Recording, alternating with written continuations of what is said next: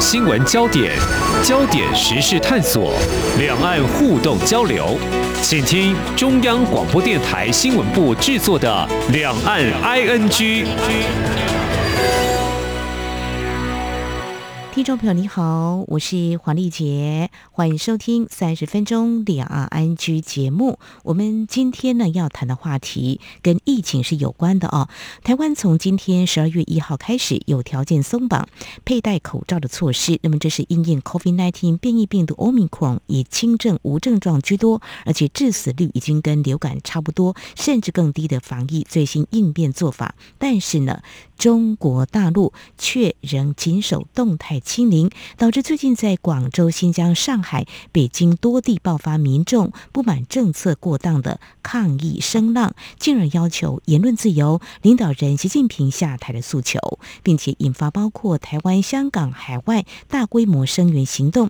这一股形同社会运动的火苗呢，在中国大陆内部点燃，但是我们也留意到，官方已经展开网络管理，还有公安巡逻逮捕补。抗议民众的管控行动是否会被扑灭了。那么，当中国大陆第三代领导人江泽民昨天病逝，那么这场近似一九八九年六四民运的场景，或许呢更让外界高度关注第五代领导人将沿第三任大权在握的习近平会如何处理。那么，在台湾，除了政府呼吁中国大陆政府要回应民意，民间团体的声援则还在持续。我们在今天特别邀请华人民主书院协会理事长曾建元来谈如何看中。中国大陆这一波从下而上的力量，非常欢迎曾理事长，你好。呃，主持人跟各位听众朋友，大家好。好，那么中国大陆民众对于近三年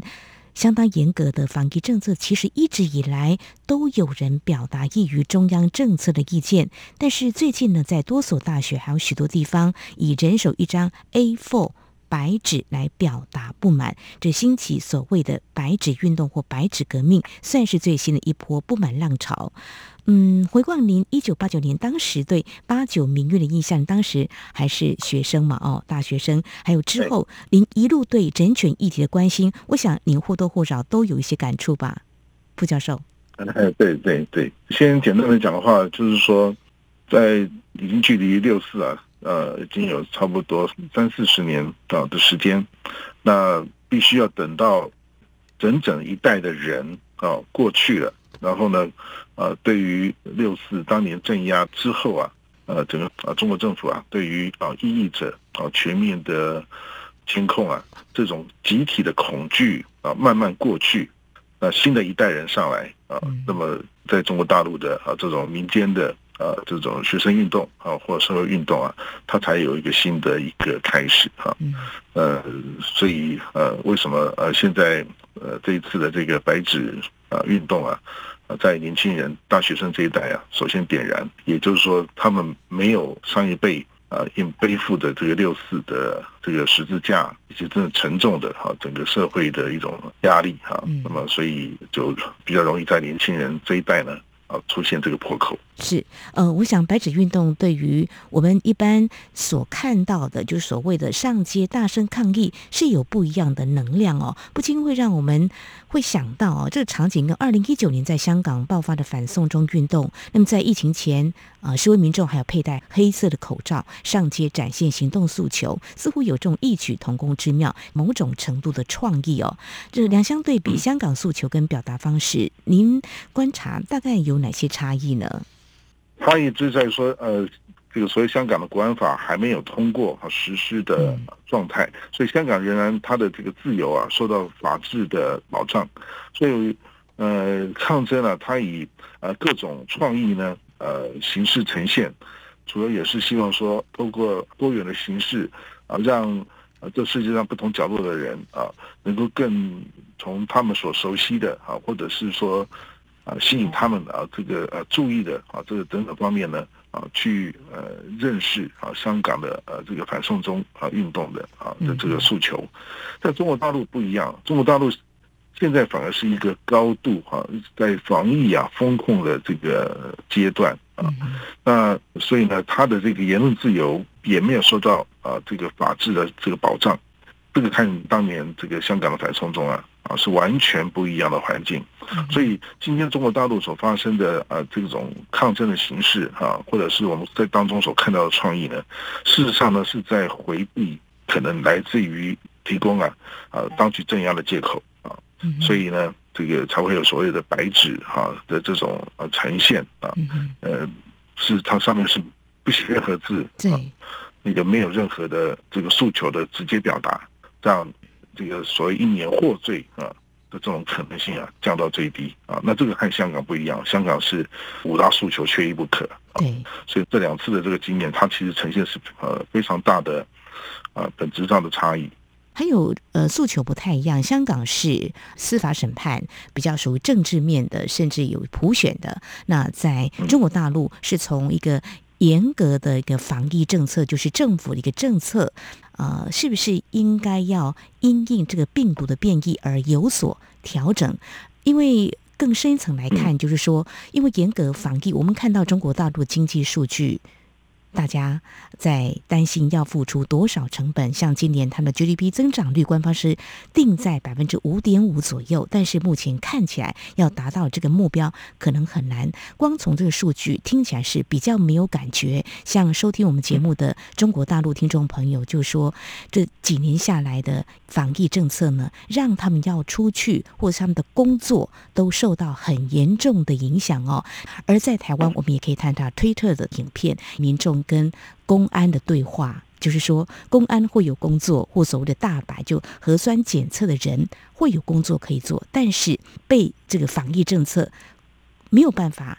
出去工作的这些民众，他们的生活生计都大受影响，这个会让民众觉得。难道没有办法再做适度的调整吗？我们谈中国大陆，事实上也看到，我们台湾，台湾在去年是 Delta 这个病毒是比较严重的，那个时候台湾也有比较收紧这个防疫的政策，你可能远距上班，还有我们餐厅服务业都大受冲击。但是呢，随着病毒的变异，它轻症跟无症状居多，我们就慢慢的放开了。防疫的政策，呃，这也跟很多国家都是一样的，所以这个诉求也是比较不一样的。但是中国大陆也许，呃，主政者看到的面向或他们所担忧的，外界有在解读，是不是疫苗老年人的施打比例不高的是他们所忧心的？但是我想呢，他们考虑不一样。但是民众的反弹声浪就是这么的大。好，那中国大陆的这个领导者他怎么样来因应？应该是目前来看不会动摇，因为就在十一月中的中共二十大的政治报告当中，习近平在口头上报告，他也提到是不会动摇的哦。那我们就来看他们会怎么来做。我们先切到这个领导人，他们有什么样的作为？我们时间就拉到刚才我所提到的一九八九年的民运，军事镇压当时的六四天安门事件，到现在还有人。在要所谓的公道，还有政府的公开道歉。那目前在台湾跟海外还有一些幸存的民运人士，在清理对自由民主诉求的流血抗争之后，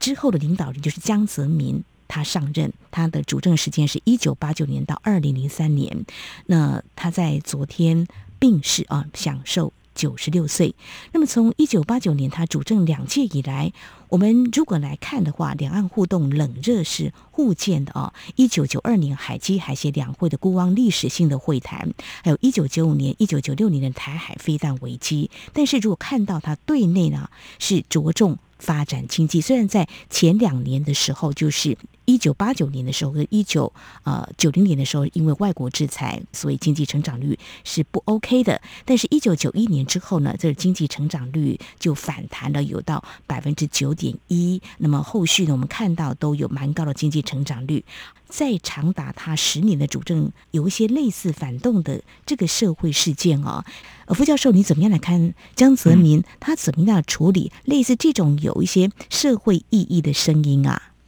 呃，江泽民他其实呃说实在的，有受过在那个时代算是高等的知识啊，嗯，高等的教育啊，也可以说是知识阶层呃出身啊，所以我们都看到他在处理八九之后啊，那个整个中华人民共和国的对内和跟对外关系上，嗯，我觉得的确他有他一定的智慧了哈。当时啊，就是以政治跟经济啊，正左哈、经右哈的这个方式哈，来舒缓的呃民间的不满的情绪啊。当然，这个也很多人在批评哈，嗯，这个原来社会主义的那些价值哈，也许受到污染吧哈，这是还真正真正的这个啊资产阶级的这个自由化的污染呢，可能是江泽民这时候才开始哈。也就是说，那个消费主义啊，哈，这方面呢，在江泽民的时代啊，就呃慢慢的抬头啊，拉到这个所谓的一部分人先富起来啊，所以呃，他透过这种在经济上面的呃开放啊，鼓励啊，这个社会呢，大家把这个呃注意力啊，对政权的不满等等呢，转而投入到这个市场啊，那么在这边。减消了呃六四啊的镇压啊所产生的朝野啊关系啊的这种紧张啊，但从他们这个党的角度来讲哈，那当然是一个成功了哈，是一个智慧。那么另外一方面呢，也对于异议者哈，他当然也是强力的这个啊镇压监控，但是呢，我们可以看到他是尽量把这个范围啊啊缩到最小的程度。那同时呢，他也当时也大量的运用哈人质的外交，也就是说，把这异议者呢，他就干脆就丢到国外去哈，当成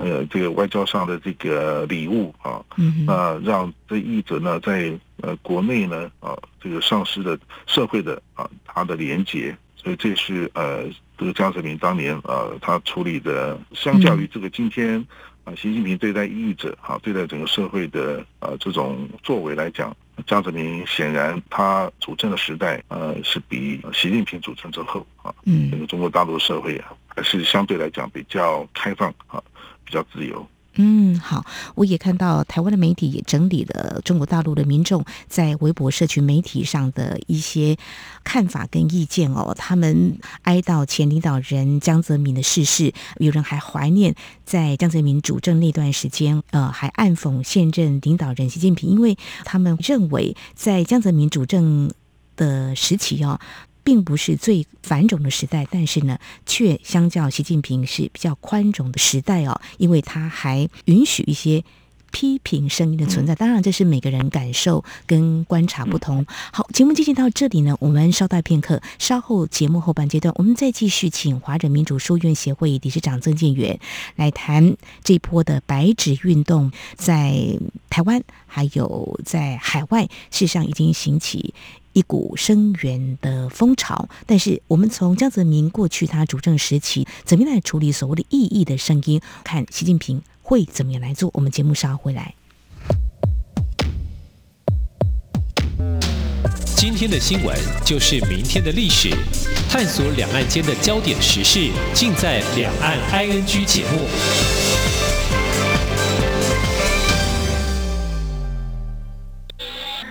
这里是中央广播电台台湾之音。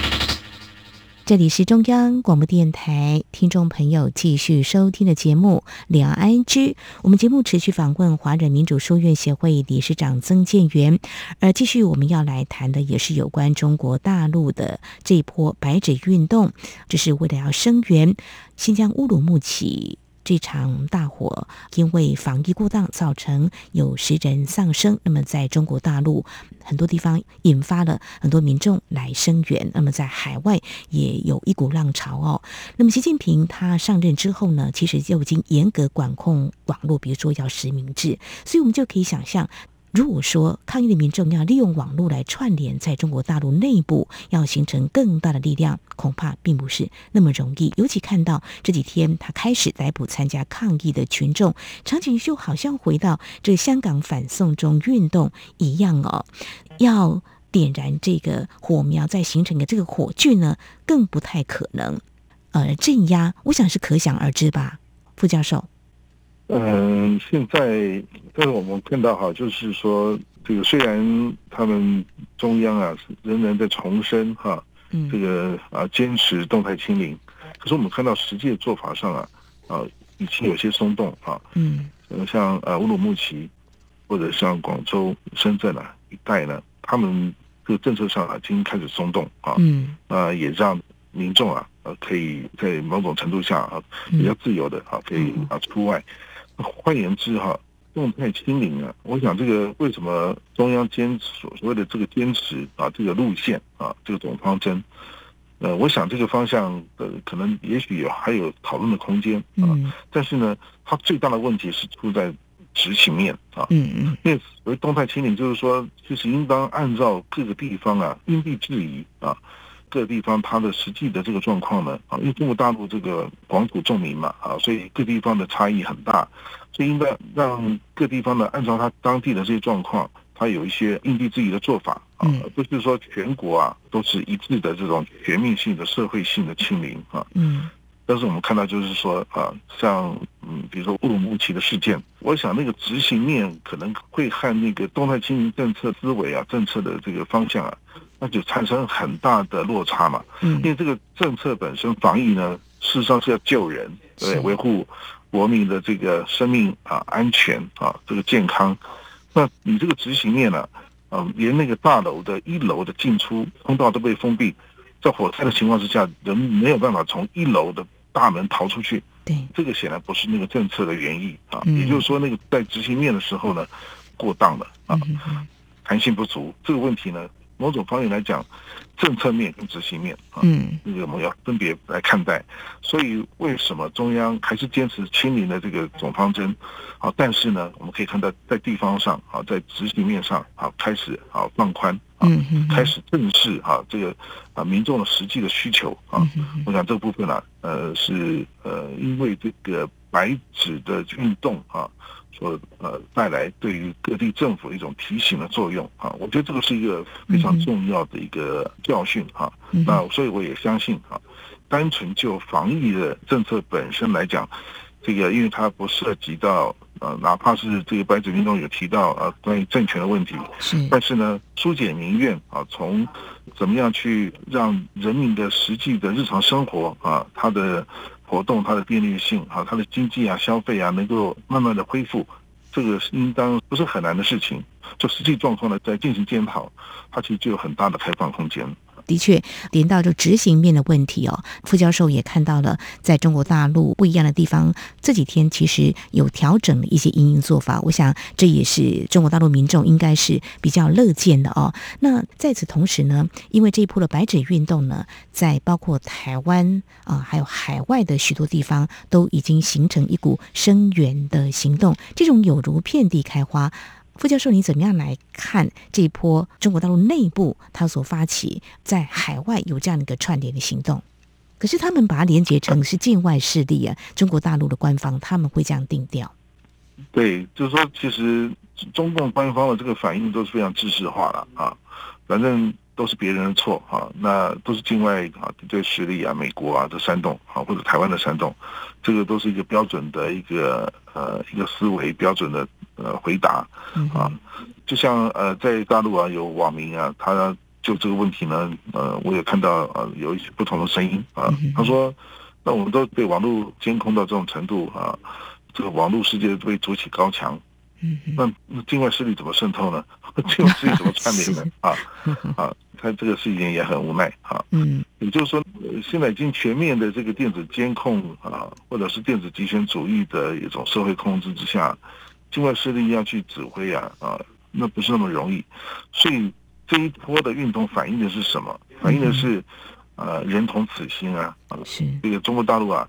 这个被压抑很久的啊，这个人民这个心声呢，他借着这个挑战和防疫的政策啊，来表达出来。那因为中共啊。比如说，他们在这个呃人权方面呢，中共非常强调所谓的呃生存权啊，嗯，把生存权放为放的比这个啊自由权更上位的这个地位。那你现在这个防疫政策，至少就执行面来讲，搞出了这个乌鲁木齐大火了这么多人命啊，而且还不是只有乌鲁木齐啊，是其他地方也有类似的状况啊。嗯，那这个当然是对于人民这个直接的一个侵害啊，那这也是。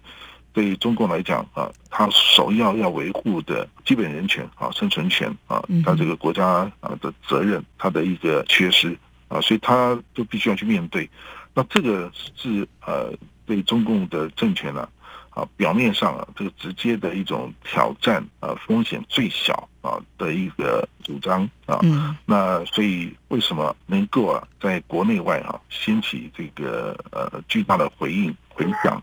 主要就是因为这个主张是非政治性的啊。嗯。那可是呢，这个我们也看到说，在比如说清华大学哈。南京传媒学院等等，在校园当中啊，啊，也还有在街头啊出现这个习近平下台、啊共产党下台这样的政治诉求，当然他很快就被屏蔽掉啊。嗯。可是呢，在海外各地啊挑战啊，呃，中共的政权的啊，他的呃统治的正当性、民运的啊这个种子呢，其实已经几十年啊，将近半世纪啊的一种累积啊，所以呃，在国外当地的这个华侨啊留学生。啊，或者华裔社区加上民运或社会运动的人士啊，嗯、那么在这个议题上面来声援国内啊，同时呢来延续啊他们在海外哈、啊、在政治上面的诉求啊，那这个呃也是趁势而起了哈、啊，那么利用啊这个机会呢，把这个议题啊再进一步再往上带啊，因为接下来哪怕是过了二十大，那明年还有两会啊，啊是的，这个新革新政府的这个组成啊，现在还在啊酝酿哈。在盘整当中啊，所以啊，这个也是一个很重要的一个时间点啊，让习近平啊下一任的这个新政府啊，必须要去面对这个现在啊民众所提出来的，至少从民生的啊面向啊提出来这个诉求啊，那这个问题也能够得到缓解，这个政权的它的这种危机啊，才有办法去解除。如果连今天这个防疫呢，如果它也出现了重大的这个决策上的。历史性错误，嗯啊，那可能，呃，星火燎原呃，情况就可能发生啊，因为现在中共还在政权啊这个重组的啊这个阶段，那也许哈这个啊明年两会啊新政府的这个人事啊，那他就会产生这个党国内部啊啊这个激烈的权力斗争啊，所以我觉得这个在这个时候发生这个白纸运动呢。呃，当然可以正好抓住了现在呃中共呃政权过渡哈、啊、这个期间，以及国家社会关系哈、啊、这个重新调整这个阶段了，但是是一个很好的一个机会了，让中共习近平过去啊比较啊严密这个社会控制，嗯，有机会去松动。去检讨，是我们也会持续来关注哦。就是其实，呃，谈到这个年轻时代，我们先看到中国大陆，我们知道所谓的五四运动，谈的是年轻时代他们想要做些什么啊、呃？还有六四，还有现在白纸运动。那台湾的声援也都不冷漠，从啊、呃、六四的声援，还有反送中，还有这一波的白纸运动，像台大学生昨天晚间也是自主发起烛光的活动，悼念乌鲁木齐不合理的风控延误火灾。救援丧失性命的人，而且还声援在中国的抗争者。另外呢，理事长，你们也串联了民间团体，会在十二月四号在我们台北自由广场，那么有一波要表达我们的一些声援跟啊、主轴的诉求，是不是？来谈，我们要借用这样的机会来表达我们什么样的心声呢？呃，因为对，再怎么说哈，尽管是两岸的政治上是敌对的哈。但是呢，两岸的这个民间的交流啊，啊，其实非常密切哈，民间的关系、经济啊，啊，或者社会文化啊，所以中国大陆啊，这个发生的除了这个乌鲁木齐的事件啊之外呢，白纸运动，我们看在眼里啊，非常担心啊，这个当年六四的这个镇压的重演啊，所以呃，台湾社会呃这方面有一种心情上的一种忧虑哈，啊，一种焦虑啊，啊，关心啊。我想这个是非常自然的，啊，一种人性啊，良心哈、啊，或者是呃两岸民间感情的流露啊，所以中共当局也不一定要非常政治化来看待这事情啊，这就表示什么？表示两岸的这种呃关系的密切啊，所以呢，我们可以看到在自由广场啊，或者网络上啊，那么很快啊，就针对啊白纸运动产生了许多社会的回应。嗯，那校园呢？我觉得是他的感受啊，啊，有更深的呃原因在于白纸运动呢和大陆的大学生啊啊他们的这个串联啊发起有关啊，那这个当然非常容易感染了台湾的这个校园啊，这就像当年六四啊，那么也是呃这个我们看到大陆的呃大学生啊，他们上街头是啊来抗争啊，那接下来呃受到这个国家的反扑镇压。那当然也会让当时台湾的大学生啊，也在这方面啊，啊，包括香港啊，都是啊受到在这个心理上受到很大的一种冲击啊，那所以我会想要这个挺身而出啊，来为他们声援。所以我想，这个在台大校园了啊，这一次。其实呃也是在很快的时间哈、啊，就出现这个烛光晚会哈、啊，这些声援的活动，在这方面啊，它是有和当年六四哈这种感同身受啊的这种反应啊，是啊是非常相像。不过呢，我觉得这一次的台湾的声援的活动呢，有一点呢、啊，我觉得是非常值得肯定的啊，不是鼓励的。也就是说呢，呃，在白纸运动啊。这发生的当天晚上啊，第二天啊，这个自由广场啊，就大概三百多人啊，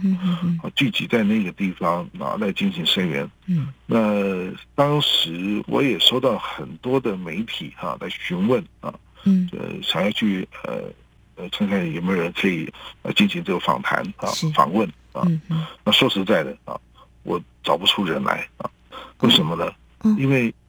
这三百多人，我很多我不认识。哦。是自发性的，像华人民主书院呢，我们正好在举办官选啊的活动，是我们的人力啊都已经抽调到这个官选的这个相关的服务，嗯，所以一时之间呢，并没有能力啊啊去再去支援啊或者发起其他的活动啊，那我们所认识的一些团体呢，同样也因为呃选举或者是呃官选啊。这个举办啊，相关的这些事务啊，啊，也是忙得人仰马翻啊，所以我们看到自由广场很多呢，的确是自发性啊，而且是不再既有的这个关心中国呃人权或民主议题的这个呃社团的网络当中核心的部分啊，所以无论是香港的反送中到这个 What 的这样这种概念，到今天中国大陆的啊这个遍地的呃这种抗争啊的这种形式。在网络的时代，其实每个人只要能够掌握发声的这种工具啊，他都可以成为社会运动的发起者啊。嗯嗯。呃，这个和过去啊，必须要依赖一定的社会关系网络来进行动员。嗯。这已经有很大的差异了啊。现在议题动员啊，那通过这个呃网络啊，这些科技就可以传播出去啊，不需要有。过多的这种人际关系的动员，它其实能够就能够蔚为风潮啊。嗯，所以我觉得这是今后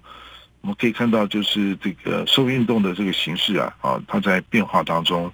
这是我自己亲身的这样一种体验。我们也在香港反送中跟中国大陆的啊这次的运动当中，都可以看到啊一种新型的这种社会运动的动员形式啊，它在发生当中啊，所以呃。包括呃，我们现在预计在十二月四号下午啊，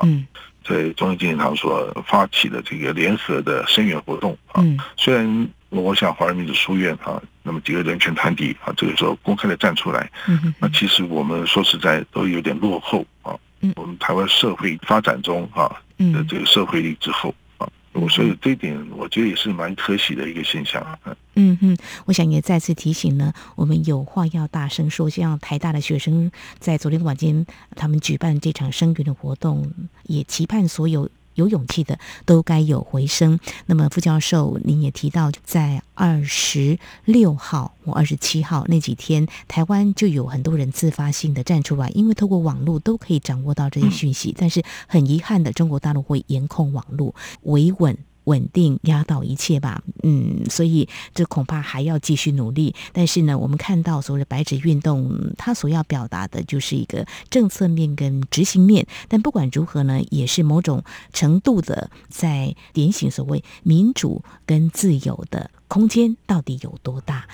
而我们陆委会呢，非常关注整起事件的后续发展，对所谓清零风控造成无会伤亡表达了关切，同时也强调民众的基本生活、言论表意跟行动自由的基本权利应该受到尊重跟保障，更呼吁中共当局应该尽速回应人民要求，调整不合理跟过当的。限制，并且以理性和平态度来处理抗争事件。好，非常谢谢华人民主书院协会理事长曾建远今天表达您的观点。好，谢谢主持人，谢谢各位听众朋友的收听，谢谢。好，以上就是今天两岸 ING 节目，非常感谢听众朋友您的收听，黄丽杰祝福您，我们下次同时间空中再会。